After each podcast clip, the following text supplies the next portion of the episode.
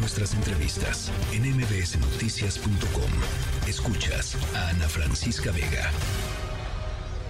Luis Miguel González. Economía.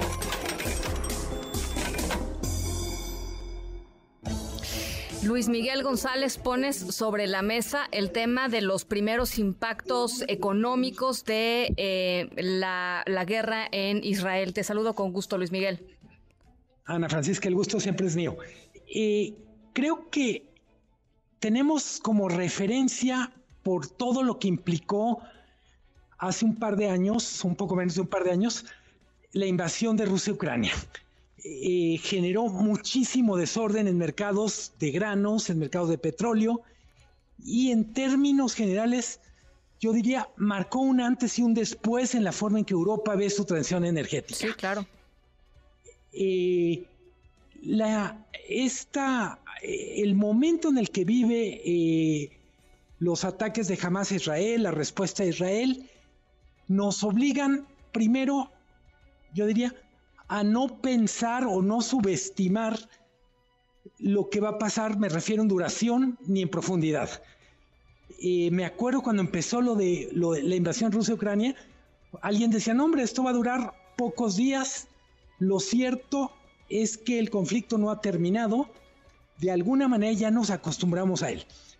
El primer impacto, Ana Francisca, fue en el precio del petróleo. Sí prácticamente los mercados que funcionan siete días a la semana registraron un alza de 5% del precio del petróleo. Eh, no es que Israel sea productor de petróleo, no es que la franja de Gaza esté en una zona de, vamos a decir, clave para el transporte del, petróleo o de derivados de petróleo, pero la zona Medio Oriente sigue siendo la capital mundial de la producción de petróleo.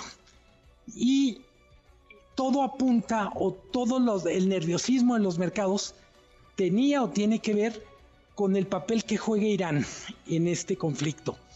Irán es un productor muy importante de petróleo, pero además, eh, de manera, yo diría, semioficial, es es un jugador relevante en lo que tiene que ver con el financiamiento de grupos como, Hamas o, como Hezbollah. Probablemente eh, el tema del petróleo como ecuación o como incógnita de la ecuación no va a quedar despejado hasta que no se despeje qué tan lejos quiere llegar Israel en la confrontación con Irán y también al revés qué tanto se quiere involucrar Irán directamente en este conflicto, ya no a través de Hezbollah o de Hamas, sino a través de sí mismo. ¿Por qué es relevante? Insisto, por el papel que tiene Irán en el mercado petrolero mundial. El segundo impacto que también vimos, sobre todo el lunes, eh, fin de semana, pero lunes, tenía que ver con el precio del peso o el tipo de cambio hubo más movimientos. Hay que recordar que la semana pasada hubo muchísima volatilidad y la volatilidad continuó el lunes. Sí. ¿Qué es lo que tenemos hoy martes? Que tanto el precio del petróleo como el, como el tipo de cambio del peso se han estabilizado. Cuando te decía al comenzar, Ana Francisca, de la guerra en Ucrania, aprendimos que no podemos subestimar ni la duración del conflicto, ni la, ni la complejidad de la respuesta en términos geopolíticos, económicos. Entonces yo diría, quienes estén pensando que esto se resuelve en dos, tres, cuatro días, pues vayan cambiando de planes. Sí, sí. El sector turismo está muy afectado, no porque Israel tenga demasiada recepción o emisión de turistas, sino porque la incertidumbre no es buena para el turismo, que es un sector que ha vivido con dificultad la recuperación. La zona de Medio Oriente era la zona que más rápido estaba creciendo en turismo. Eh, me refiero a la zona del mundo que estaba creciendo más. Ah, mira. ¿Cómo le puede afectar un conflicto? Estamos hablando de Arabia Saudita, estamos hablando de Dubái, hablamos de Qatar. Se están metiendo muy fuerte como competidores turísticos. Entonces, cómo le puede afectar este conflicto a el turismo en esa zona, pues depende cuánto dure el conflicto, qué tanto se extienda. Sí, o sea, y finalmente, perdón. No, no, no, no. Lo, que, lo que, lo que es un hecho es que cada vez que hay volatilidad en el Medio Oriente, eh, pues no, es una buena noticia para, para, para, para la economía en general. O sea, punto. El, totalmente de acuerdo. El director del Banco Mundial eh, ya hoy hace una primera valoración del tema y dice, hay un riesgo real de que un conflicto prolongado o, o más intenso en esa zona pueda frenar o cambiar los pronósticos para el 2024.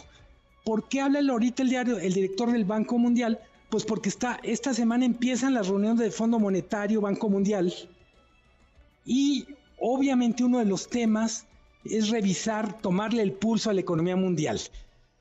Eh, es cierto que la economía mundial ha, ha, respondido mejor en 2023 de lo que se esperaba, pero lo cierto es que hay demasiados focos de tensión. Eh, estamos hablando de Ucrania, estamos hablando de China, estamos hablando de mucho de los temas que tienen que ver con cambio climático, lo que nos recuerda el Banco Mundial y que me parece relevante, un factor de riesgo para los próximos años tiene que ver con la ruptura de las relaciones normales de comercio, de inversión en el mundo. Claro. Cada vez que hay un conflicto de esos, pues simplemente lo geopolítico, lo militar, se pone en primer lugar por encima de cualquier otra variable. Israel es un jugador importante en sectores tecnológicos, en sectores de investigación y desarrollo. Brutal, sí. Y, y yo diría, hay un efecto del que poco a poco se empieza a hablar. Escuchaba ayer la entrevista que hacía sobre el tema, el que el sistema haya fallado, el sistema de seguridad, pues de alguna manera genera una especie de abolladura reputacional a empresas de Israel que precisamente lo que venden en el mundo es servicios de protección, seguridad, etcétera, donde tienen reputación de ser las mejores del mundo o entre las mejores del mundo. Sí, sí, tienes toda la razón, no había reparado en eso. Em, y, a los que sí les está yendo re bien en estos días este, en, la bolsa de Nueva York es a las enormes compañías armamentistas, ¿no? Eh, eh, las, las, grandes proveedoras de los ejércitos, pues. Eh, totalmente. Felices. Hay dos grandes ganadores de corto plazo, petroleras y armamentistas. Hay que recordar, los proveedores militares normalmente también son fabricantes de, del sector aéreo.